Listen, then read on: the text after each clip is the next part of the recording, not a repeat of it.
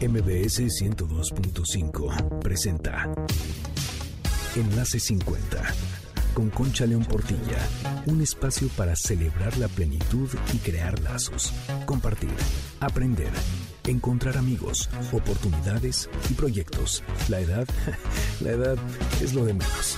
La actitud marca la diferencia, porque lo mejor de la vida empieza hoy.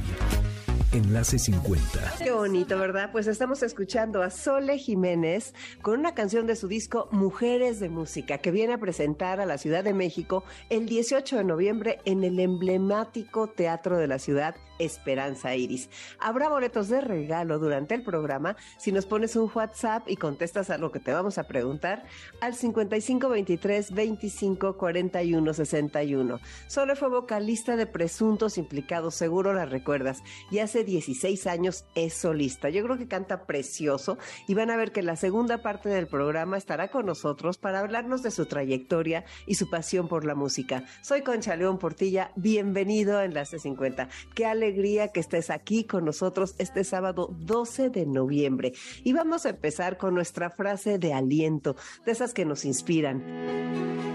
Que no se te olvide lo valiente que eres, la fuerza que tienes el amor que mereces, la vida que quieres y los sueños que tienes. Deseo que cada día te abrumen menos cosas y que hoy sea el inicio de toda tu nueva historia. Es importantísimo reconocernos, de veras, es tan importante que la palabra reconocer se escribe igual al derecho que al revés. Vamos a hablar de nuestra salud en el programa de hoy porque todos queremos vivir bien, estar sanos y durar muchos años, pero sin problemas de no poder movernos, de no ser independientes, etcétera, etcétera.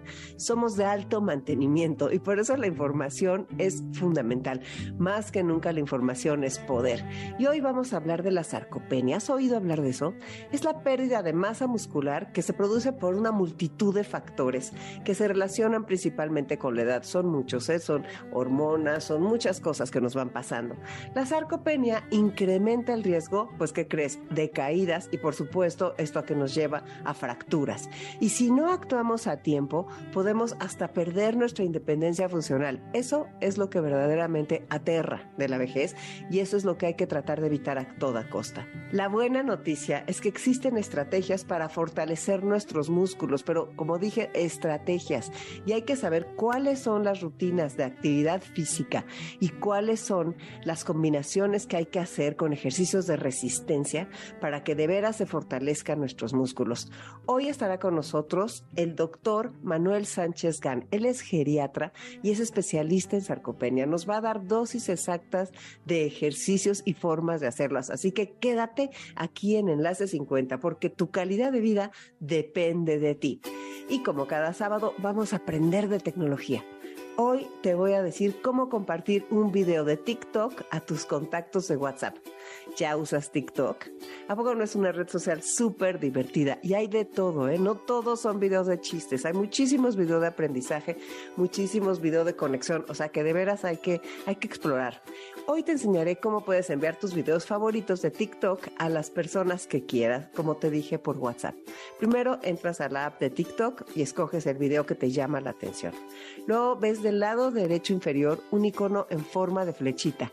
Ahí, si lo apachurras, se van a desplegar varias opciones y selecciona la que dice WhatsApp.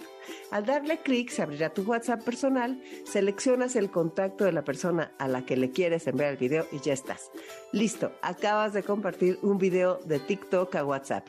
Recuerda que estas son solo algunas de las tantas maneras de sacarle mayor provecho a tu celular y que hay muchísimas más. Siempre te recuerdo que entres a reconectadostelcel.com donde vas a encontrar muchos tutoriales porque Telcel está comprometido en disminuir la brecha digital. Todo esto es posible a través de la mejor red Telcel. Bueno, continuamos ahora escuchando un poco más de Sole Jiménez, quien estará con nosotros después. Y ahora regresamos ya con el tema tan importante de la sarcopenia con el geriatra Manuel Sánchez Gan. Quédate, soy Concha León Portilla, estamos en Enlace 50. Enlace 50. Enlace 50. Bueno, bienvenidos aquí a Enlace 50. Estamos platicando con el doctor Manuel Alejandro Sánchez Gan. Él es geriatra Y el tema que vamos a tratar el día de hoy es algo importantísimo que tenemos que trabajar todas las personas. Yo no diría que toda la vida, pero pongámosle que de 50 en adelante hay que redoblar ese trabajo y es el tema de la sarcopenia, de la pérdida de masa muscular, de la pérdida de fuerza.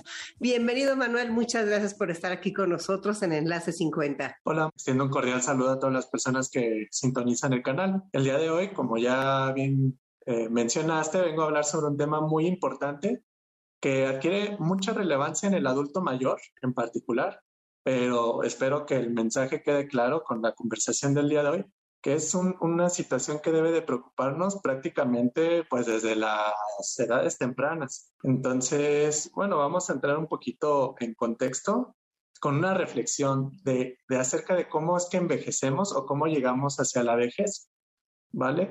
Ahorita, actualmente, en las últimas décadas ha aumentado bastante la esperanza de vida. Las poblaciones a nivel mundial están envejeciendo al menos, por ejemplo, en México, la esperanza de vida es de 75.2 años. Entonces, es un logro muy importante a nivel eh, social, tecnológico, médico, por supuesto. Sin embargo, junto con este aumento de la esperanza de vida, ha aumentado también la probabilidad de que empiecen a aparecer problemas de salud que van limitando mucho las capacidades físicas, cognitivas y, y en general la, habilidad o capacidad funcional de las personas para desenvolverse plenamente. ¿De acuerdo? Entonces, ¿qué es lo que observamos? Que, bueno, si bien puede haber personas que llegan hasta los 80, 90 años, muchas de las veces estos años ya no son libres de enfermedad, sino que van acompañados de discapacidad. Precisamente la sarcopenia, que es el tema del que venimos a hablar, es, es un problema de salud que impacta directamente en, las capacidades funcionales de la persona y puede llegar a, generar discapacidad o inclusive pues acortar la esperanza de vida de, la persona. Sí, la sarcopenia es algo que nos preocupa mucho y sí es cierto, Manuel, o sea, realmente no tiene ninguna gracia llegar a los 100 años, pero pasarte los últimos 15 postrado o en una silla de ruedas o tal vez en una cama. Y aunque no todo lo está en nuestras manos, hay muchas cosas que sí lo están. Y una de ellas es fortalecer nuestra masa muscular para no perder este, esta fuerza y para no... ¿Qué, es lo que, qué es lo que podemos hacer para lograrlo? Bueno, primero es importante definir qué es la sarcopenia. Entonces, la sarcopenia previamente, desde su concepción como término, hacía mucha alusión simplemente a la pérdida de la masa muscular. Sin embargo, conforme se ha ganado mayor evidencia en la investigación del tema, sabemos que no solamente representa la pérdida gradual de la cantidad de músculo en todo el cuerpo, sino que también se acompaña de una alteración en la calidad o en la función de ese músculo. Entonces debemos de verlo como una enfermedad del músculo. el, problema es, y quizás es un poco redundante con lo que ya habíamos comentado, no solamente es que se pierde el músculo o que deja de funcionar bien, sino son las implicaciones que, esto conlleva en, la calidad de vida de la persona.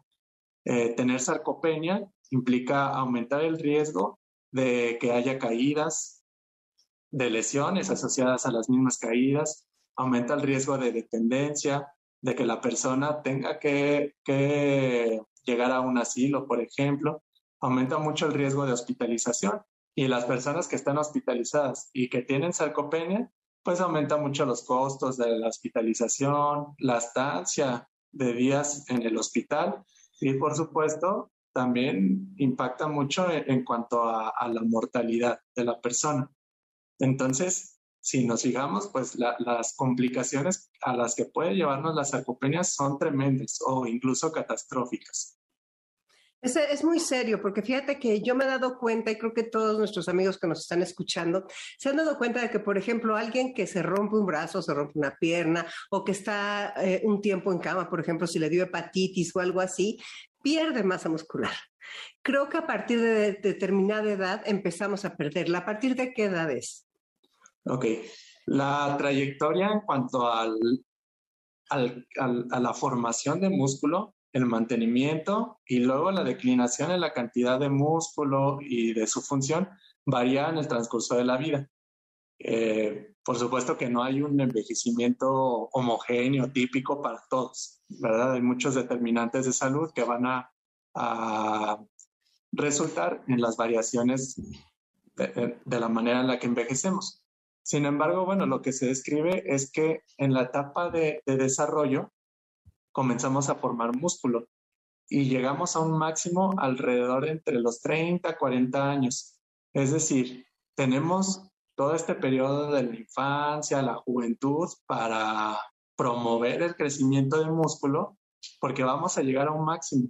Es decir, a partir de ese máximo, los años que vienen es mantenerlo y evitar, evitar que se vaya consumiendo.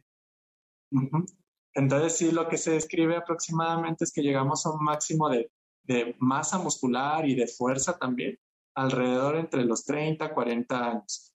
Posteriormente, ¿qué ocurre? Eh, y forma parte del envejecimiento tal cual, eh, viene una etapa como de mantenimiento en cuanto, nuevo, en cuanto a la, a la masa, a la cantidad de músculo y en cuanto a su función. Ya se describe que a partir de los 60 años es cuando, desgraciadamente, por cuestiones simplemente del envejecimiento y también, por supuesto, por los determinantes de salud, eh, experiencias que vamos adquiriendo en el curso de vida, pues empieza la declinación en cuanto la masa muscular y su función. que se puede recuperar algo. Pero antes de entrar a ese tema, me gustaría que nos dijeras cómo podemos aumentar o cómo podemos trabajar a favor de nuestra masa muscular. Ok, bueno, de nueva cuenta es insistir que esto, como, como es algo que vamos acarreando, realmente la manera en la que llegamos a la vejez o la cantidad de músculo y calidad de músculo con el que llegamos a la vejez va a estar determinado por todo lo que vivimos en el transcurso de la vida.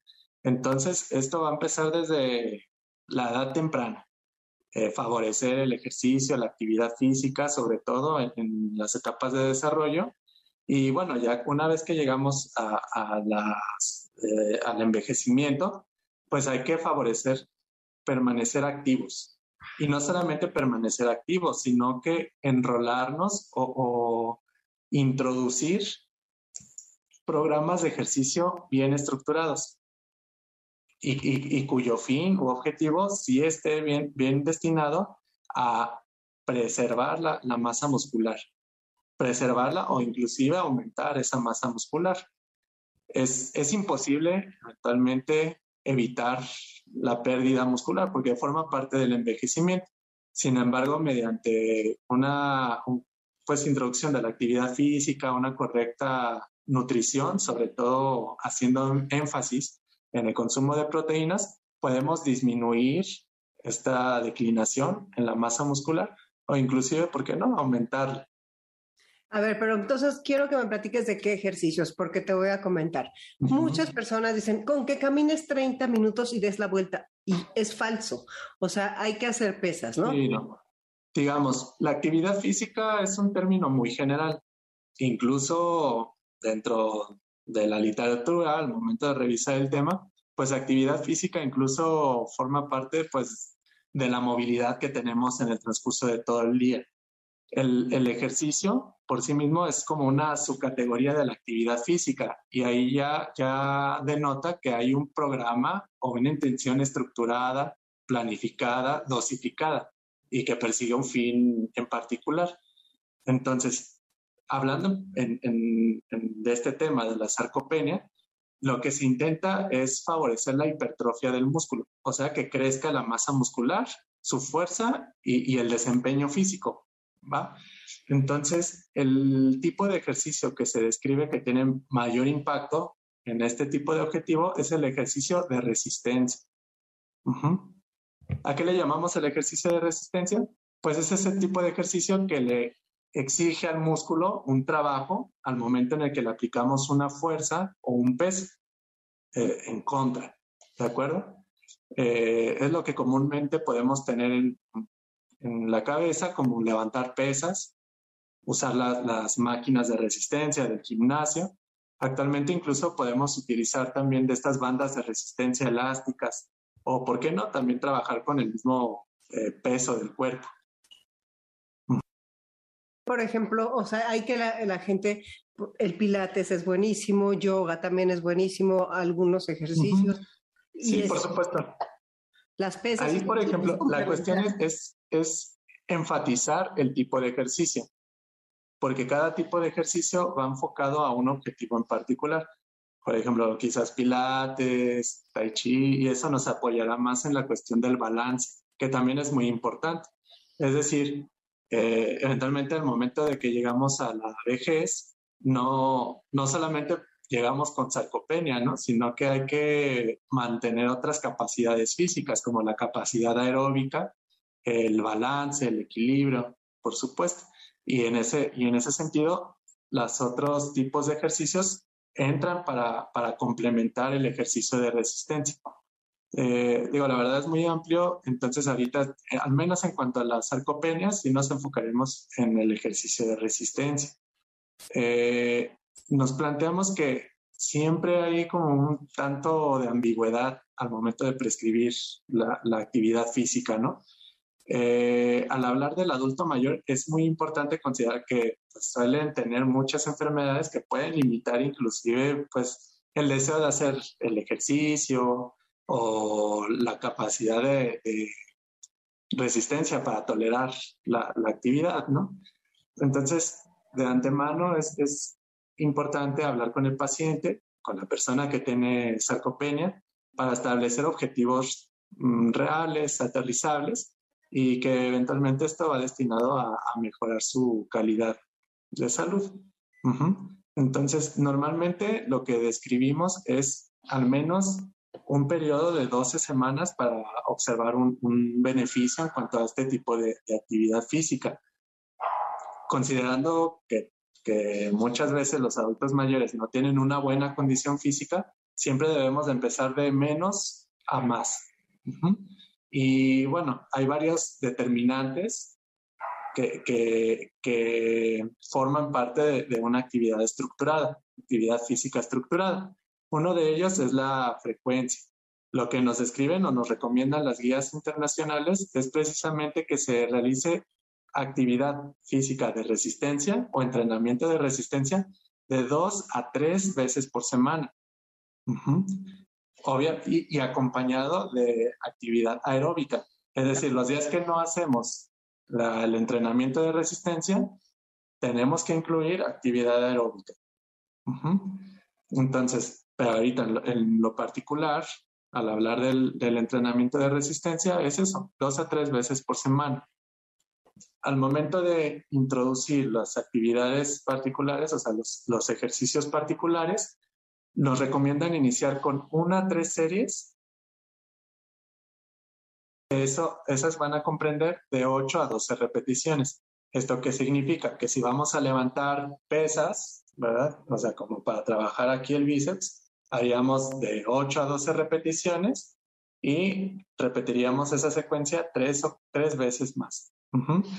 Eh, quizás es un poco arbitrario decir esos números o esas frecuencias, pero al menos en los estudios es lo que ha demostrado que, estimula la producción de mayor músculo y que aumente la fuerza. Puede haber quizás reserva al pensar de, ay, bueno, la persona está muy flaquita, está postrada en cama, no tiene nada de fuerza. Sin embargo, también atendiendo a eso, lo que, o lo que recomiendan es no tener tanta reserva. Es decir, obviamente tienes que individualizar el caso estar al tanto de las limitaciones de la persona, pero la intención es generar una, una carga al músculo o una resistencia lo suficientemente importante para estimular que el músculo se despierte y, y aumente el tamaño y aumente su fuerza. Claro. Sí, es importantísimo y fíjate, pueden ser con cosas muy pequeñas. Yo también quisiera que, que, así como lo estás hablando a las personas mayores que a lo mejor no tienen la salud, ah, ¿qué tal que les hablas también un poco a los de 60 como yo, que pues que más o menos sí levantamos alguna pesa y creo que es bien importante crear la conciencia también en nosotros. Ahí la, la clave o un elemento muy importante es que la persona, independientemente del estado de condición física, se exponga a una resistencia progresiva. Es decir, todos tenemos una capacidad física diferente, ¿verdad? Entonces vamos a empezar de menos a más, dependiendo de la persona, por supuesto. Podemos empezar desde pesos tan leves en casa como, no sé, las, las bandas estas de resistencia, eh, botellas con agua o incluso el mismo propio peso corporal. Pero va a llegar un punto en el que el cuerpo se va a acostumbrar. Incluso una persona que tiene desde el principio mejor capacidad física, pues a lo mejor una botellita con agua no es suficiente, no le va a estimular nada. Entonces, la intención es exponer a la persona a pesos cada vez mayores. ¿De acuerdo? En ese sentido, pues a lo mejor si desde el principio ya podemos levantar pesas, la intención es que conforme vayamos avanzando en las, los días, vayamos aumentando también el peso. no, no, nos va a servir mucho eh, hacer como las repeticiones con un mismo peso ligero de manera indefinida. La intención es que conforme vayamos tolerando, ir aumentando la resistencia, porque precisamente ese, ese, esa exposición a la resistencia es lo que estimula que el músculo se, crezca. Sí, interesante lo que me estás diciendo, eso te juro que yo creo que no lo sabíamos. Está, está muy bien. ¿Y qué, cuántas repeticiones, o sea, cómo, cómo ves con las personas? Este... Pues lo que se describe son eso, de 8 a 12 repeticiones y al menos tres series. Lo que puede variar es el peso, que la intención es que sea progresivamente mayor, también puede variar la velocidad con la que se hace el ejercicio. Sobre todo, hay un tipo de ejercicio que es, forma también parte del ejercicio de resistencia, pero es el ejercicio o el entrenamiento de poder. Entonces ahí es hacer el ejercicio con la mayor velocidad posible, ah. con menor peso. Es, este tipo de ejercicio lo que estimula son unas fibras musculares rápidas o de poder, que son las tipo 2. Normalmente durante el envejecimiento son las que vamos perdiendo en mayor cantidad y, es lo que limita muchas veces a las personas levantarse de una silla sin dificultad o iniciar la marcha sin dificultad. Entonces, son, digamos, modificando todas esas variables, pero siempre con tendencia a, a una mayor resistencia, generar mayor resistencia para generar también mayor trabajo al músculo. Está interesantísimo, pero fíjate, ahora dijiste levantarse de una silla, bajarse bien de la cama, o sea, todas esas funciones tan simples. Nosotros si las vamos perdiendo, si vamos este, decidiéndonos, o sea, si tenemos desidia, por decirlo así, eso nada más nos va a atrasar cada vez más. Y yo lo que creo que es muy importante es que que toda la gente se anime a empezar y con cuidado para no lesionarse, porque una lesión, la verdad, tardamos. Sí, claro. Sobre todo al inicio de empezar los programas de entrenamiento. Es muy importante, obviamente, dependiendo el grado de independencia de la persona. Quizás alguien que es completamente independiente, pues no requiere que alguien lo esté supervisando. Eh, pero es muy importante lo que comentas de las lesiones porque una lesión al principio de, iniciar un programa de entrenamiento, pues va a condicionar pues mal apego al mismo, eh, pues de por sí la lesión puede generar mayor limitación de la movilidad y de la condición física, ¿verdad? Entonces sí es muy importante. También algo, algo que, que mencionaste ahorita, actividades tan simples como levantarse de la silla, bajarse de la cama, subir escaleras, forman parte del día a día y una de las recomendaciones al momento de recomendar programas, en el, de, programas de entrenamiento en el adulto mayor es precisamente incluir algunos ejercicios que emulen o simulen este tipo de actividades del día a día. Por ejemplo, sentadillas o levantarse de la silla y sentarse, subir escalones, que, que precisamente pues reflejan o, o pueden ayudar mucho a las personas con esas tareas del día a día y ¿Dónde podemos encontrar rutinas de ejercicio para personas mayores? ¿Tú tienes alguna que recomiendes en especial que le puedas mandar a los radioescuchas? Sí, mire, hay una, hay, bueno, mira, hay una muy particular que se llama Vivi Frail. con V. Este es un programa multicomponente.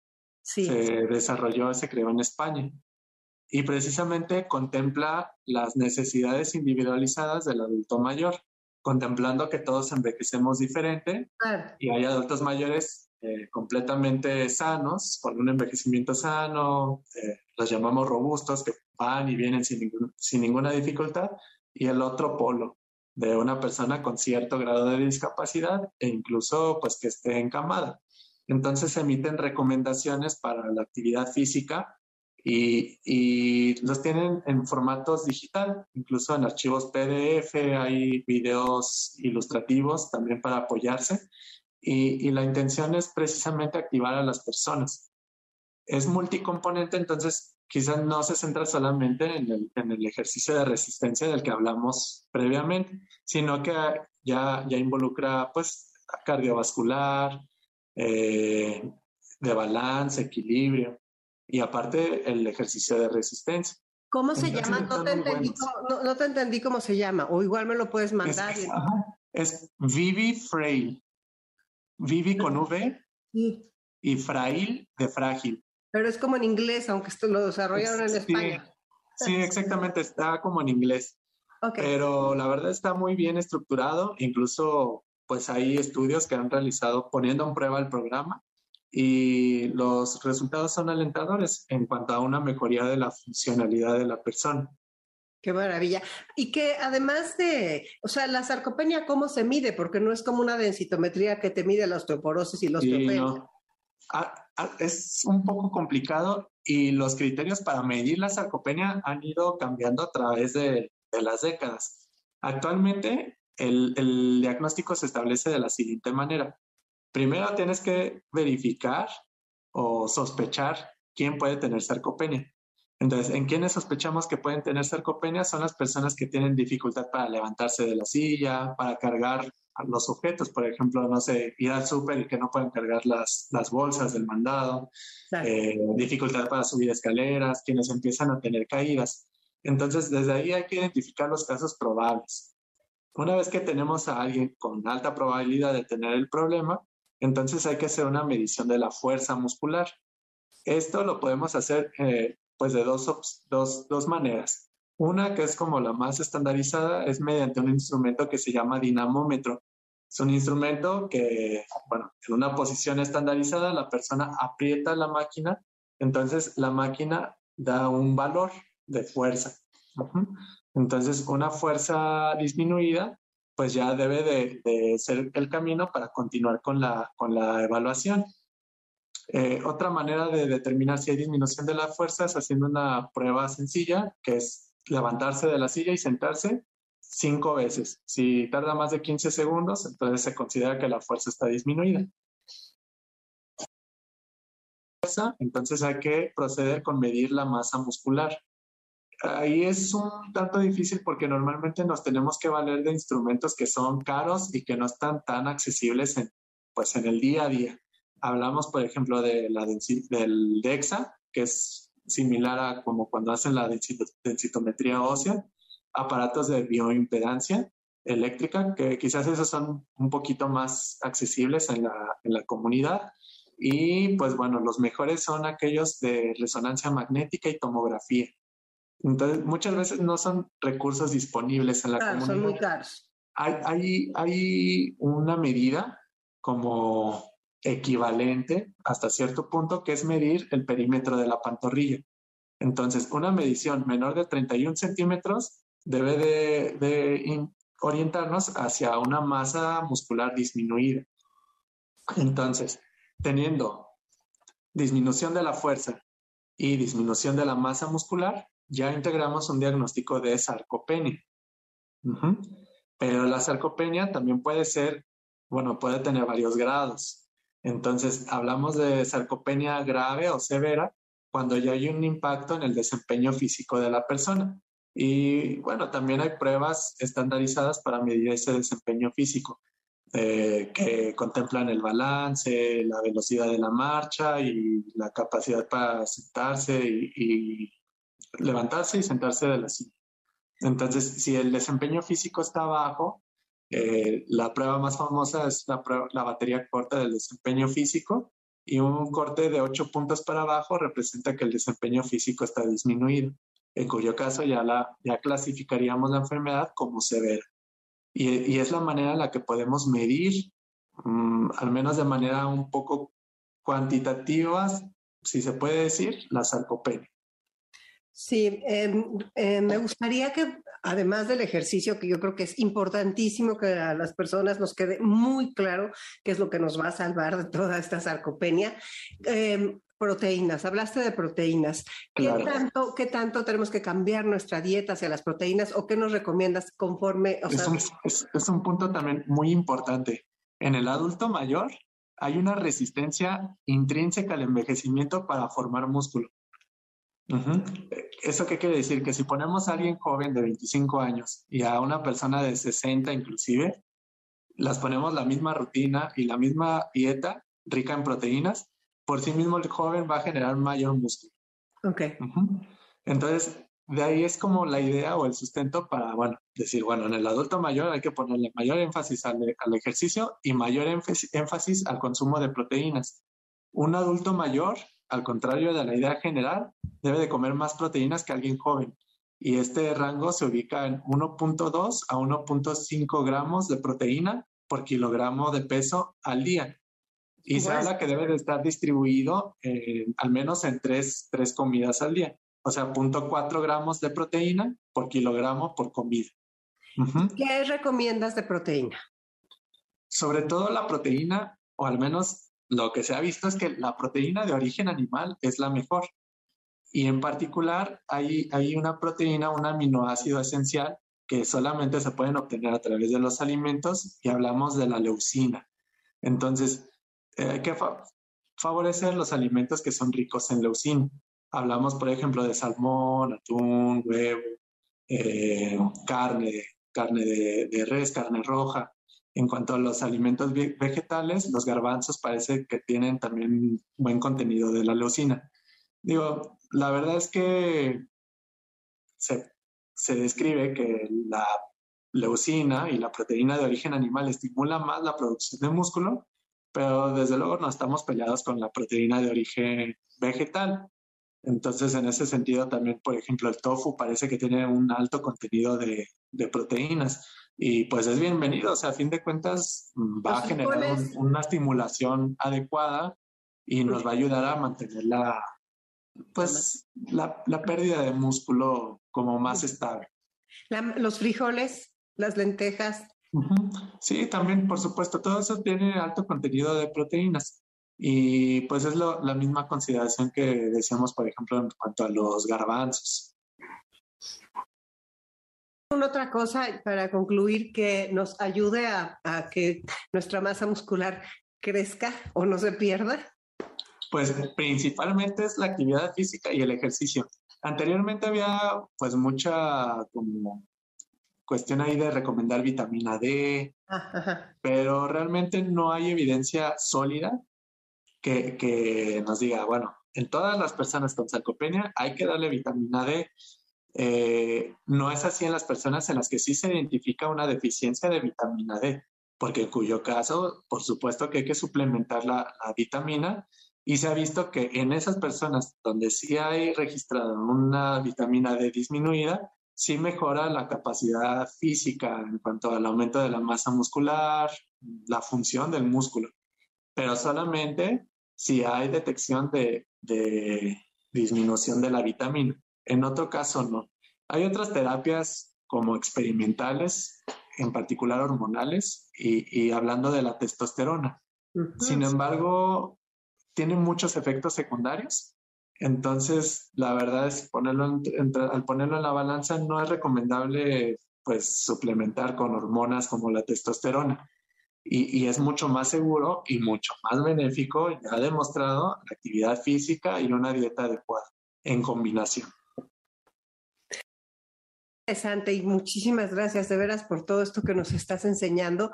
Creo que em, somos de alto mantenimiento, es lo que yo digo, mientras más años tenemos, somos de alto mantenimiento, necesitamos cambiar nuestros hábitos de ejercicio, nuestros hábitos de alimentación, estar muy conscientes porque nuestro cuerpo, los japoneses dicen cuida tu cuerpo, lo vas a necesitar. Vaya, claro. nuestro cuerpo es el que nos hace estar contentos en el mundo y poder movernos y la independencia es algo tan importante que realmente hay que, hay que ver, poner toda nuestra energía y aprender con esta información que tenemos a la mano de personas tan generosas como tú que vienen a platicarnos. Gracias. Sí, sobre todo hay que ponerlo como prioridad, mantener esa independencia. Y, y, el conjunto de capacidades físicas, mentales, afectivas, psicológicas para, para llevar una, un envejecimiento sano, una vida sana. Sí, fíjate que he estado leyendo que el eh, hacer pesas también estimula mucho al cerebro. que, se ha comprobado eso. ¿Qué, sabes de eso? Pues digamos, el, el, ejercicio, aunque no le guste mucho a las farmacéuticas, es, es, un medicamento o es una intervención, más bien dicho, muy buena, porque tiene impacto no solamente en un sistema, sino prácticamente en todo el cuerpo, como mencionas, a nivel cognitivo, en el cerebro, a nivel musculoesquelético, a nivel hormonal. Las personas con diabetes, con hipertensión, también reciben un beneficio de tener el, ejercicio. Y al contrario de muchos medicamentos que usamos para tratar las enfermedades, pues no tienen muchos efectos adversos. Tiene buena tolerancia, es seguro si se hace pues la forma adecuada y, pues es algo mágico y es algo que debe de empezarse desde edades tempranas y conservarse pues en el transcurso de toda la vida. Muchísimas gracias, doctor Manuel Sánchez Gan, por estar con nosotros aquí en Enlace 50. Pues hasta la próxima. Hasta la próxima. Soy Concha León Portilla, estamos en Enlace 50. Enlace 50. Enlace 50. Estoy de regreso contigo este sábado 12 de noviembre. Gracias por seguir aquí con nosotros en Enlace 50. Ya escuchamos todo esto de la sarcopenia, ¿verdad? Que está interesantísimo. Y así que como dice la frase de la Guerra de las Galaxias, yo creo que en la segunda mitad de la vida lo que más te deseo es que la fuerza sea contigo. Bueno, y esa fuerza se construye todos los días, o sea que no hay que dejar de hacer ejercicio ni un solo día. Bueno, ahora estamos escuchando más música de Sole Jiménez y vamos a iniciar nuestra conversación con ella. Bienvenida a Enlace 50. Muchísimas gracias, es un placer hablar contigo. Pues sí, encantados de, platicar contigo y de eh, tu música es una maravilla, ya la hemos escuchado, ya la escucharemos ahora muy pronto aquí. Ya has venido a México, pero este vuelves. Y me gustaría mucho, fíjate, Sole, que en nuestro programa siempre le preguntamos a las personas que entrevistamos qué le han enseñado los años. ¿A ti qué te han enseñado los años? Los años a mí me han enseñado muchas cosas. Me han enseñado a ser más paciente, me han enseñado a que las cosas ocurren cuando tienen que ocurrir, ni antes ni después. Eh, me han enseñado a callar, a no pelear cosas que es absurdo gastar energía porque no merece la pena. ¿Sabes? Lo ves ya, ya, esas, esas batallas ya las, ya las hiciste ¿no? en su día, ¿no? Y a mí me han enseñado muchas cosas, o sea, a mí me, me parece que cumplir años es todo, todo un aprendizaje que te, deja un pozo a poco que que observes te das cuenta de, los cambios a mejor eh, que por lo menos en mi, en mi caso no me, deja me dejan los años no yo creo que la música, o sea, ser tan afortunado como tú, tan afortunada de que tu pasión sea la música, es algo que de alguna forma todo el tiempo te está renovando. Y creo que en esta época en la que, en la que vamos a vivir más, porque estamos viviendo más años, hay una nueva longevidad. ¿Qué opinas tú de la música en tu vida como plano de renovación? La música te, obliga un poco, no solo la música, la profesión de la música, te obliga a renovarte, a revisarte, a, reentenderte, a posicionarte. O sea, sí que es una profesión que, que, te, que te invita cada vez a, a dar un paso más, mm, no, a no estancarte. Entonces eso, eso siempre es bueno, ¿no? Incluso en las revisiones que puedes ir haciendo, mm, las haces desde una perspectiva eh, actual, ¿no? Del hoy, y entonces eso hace que todo cambie, ¿no? Entonces sí, a mí me parece que es una fortuna estar en una profesión en la que, en la que siempre, siempre hay que, hay que estar atento, ¿no? No, no te puedes relajar.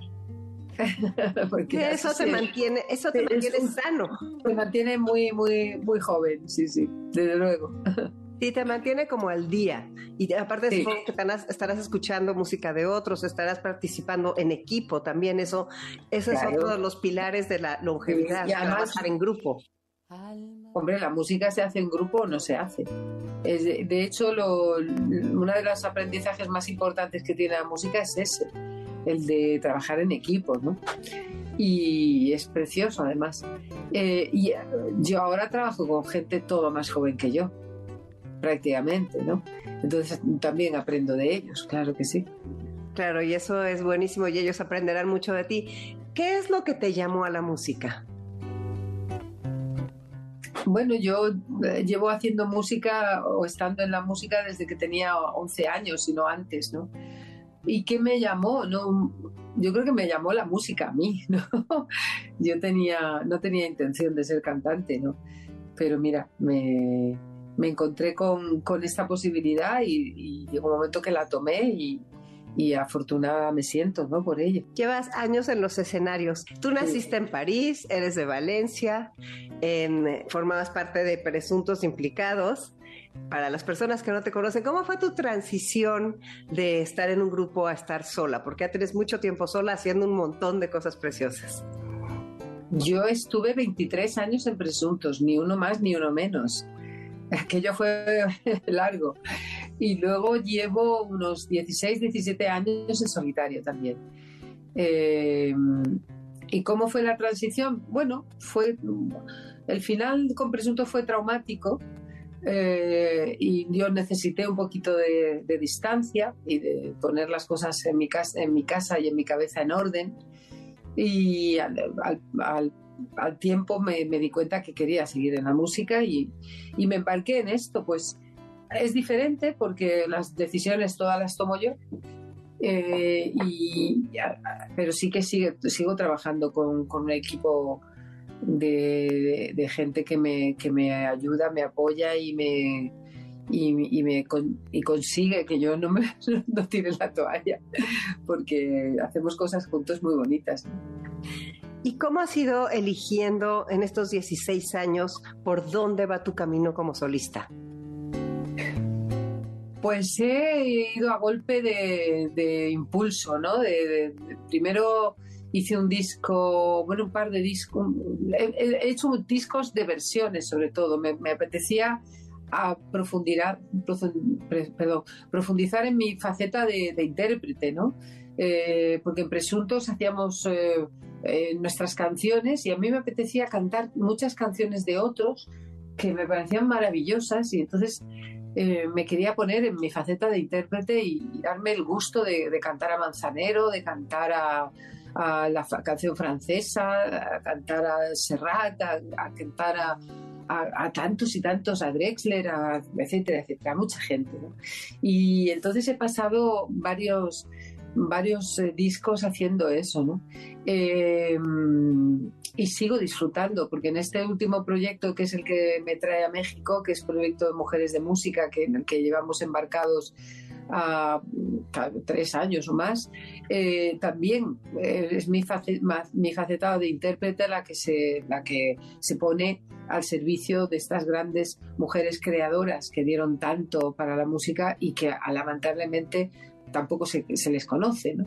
Entonces, eh, mm, la verdad es que he sido más intérprete en esta época, en esta etapa, ¿no?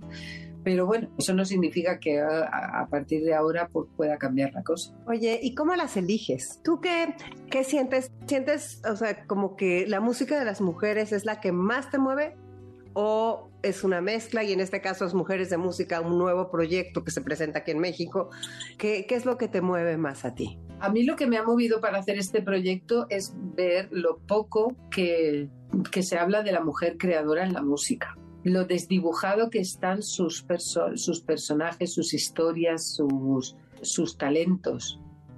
Están totalmente desdibujados, deshechos, no como referentes que tienen que ser, apenas se les habla, se habla de ellas. Eso es lo que me mueve a hacer mujeres de música, ¿no?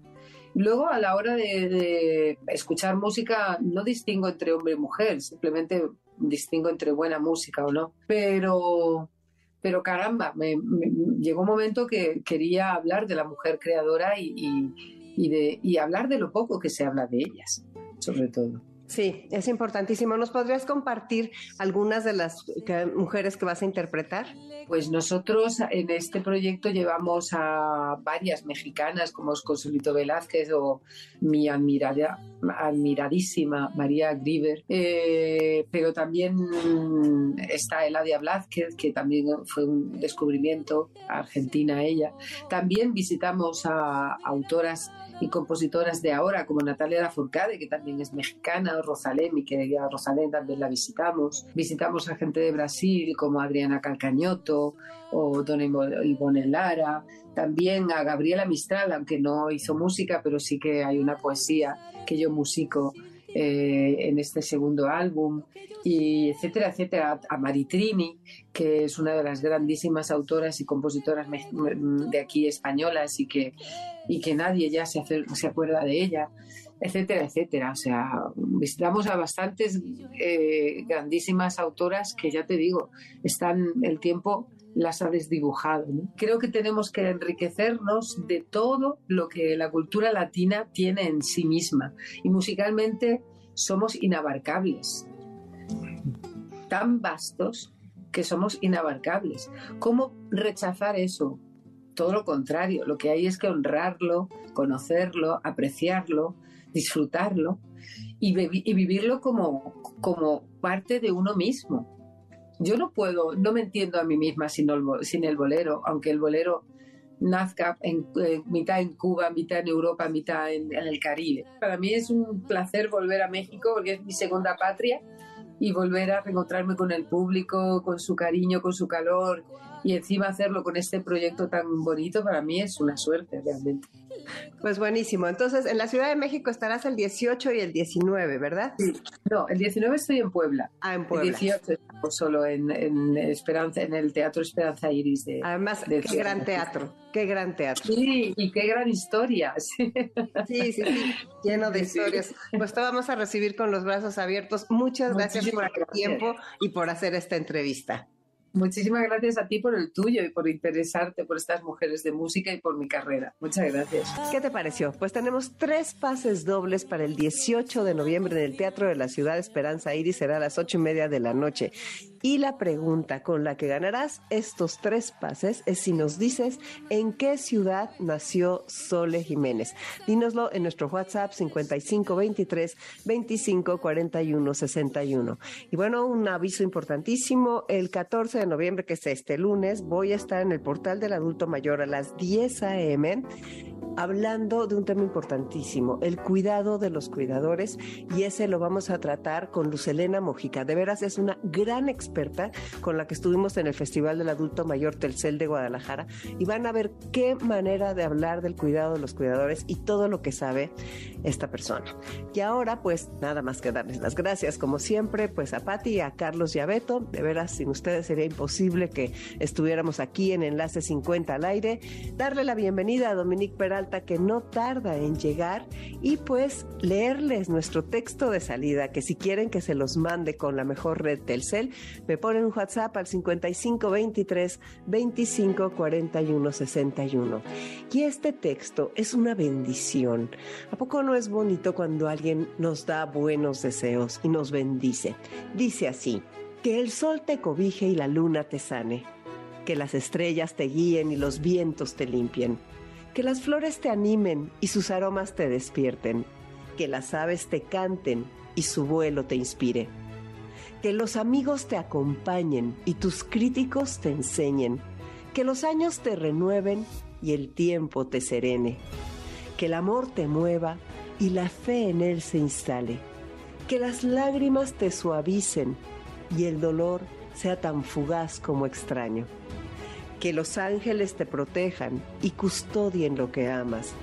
Y que Dios se haga cargo del viaje y de cada uno de tus pasos.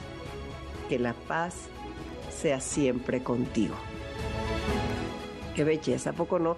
Yo creo que la paz es algo que no podemos permitir que nos roben y por lo que hay que trabajar mucho, mucho, mucho y darle una enorme importancia. Y la canción con la que nos vamos también es de Sole Jiménez, que está en un proyecto maravilloso que se llama Dúos Increíbles.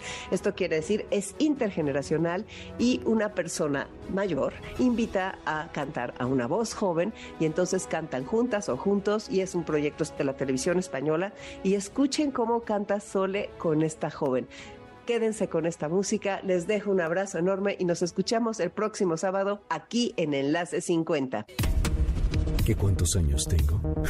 ¿A quién importa? MBS 102.5 presentó Enlace 50 con Concha León Portilla. Te esperamos el próximo sábado, una a 2 de la tarde, por MBS 102.5.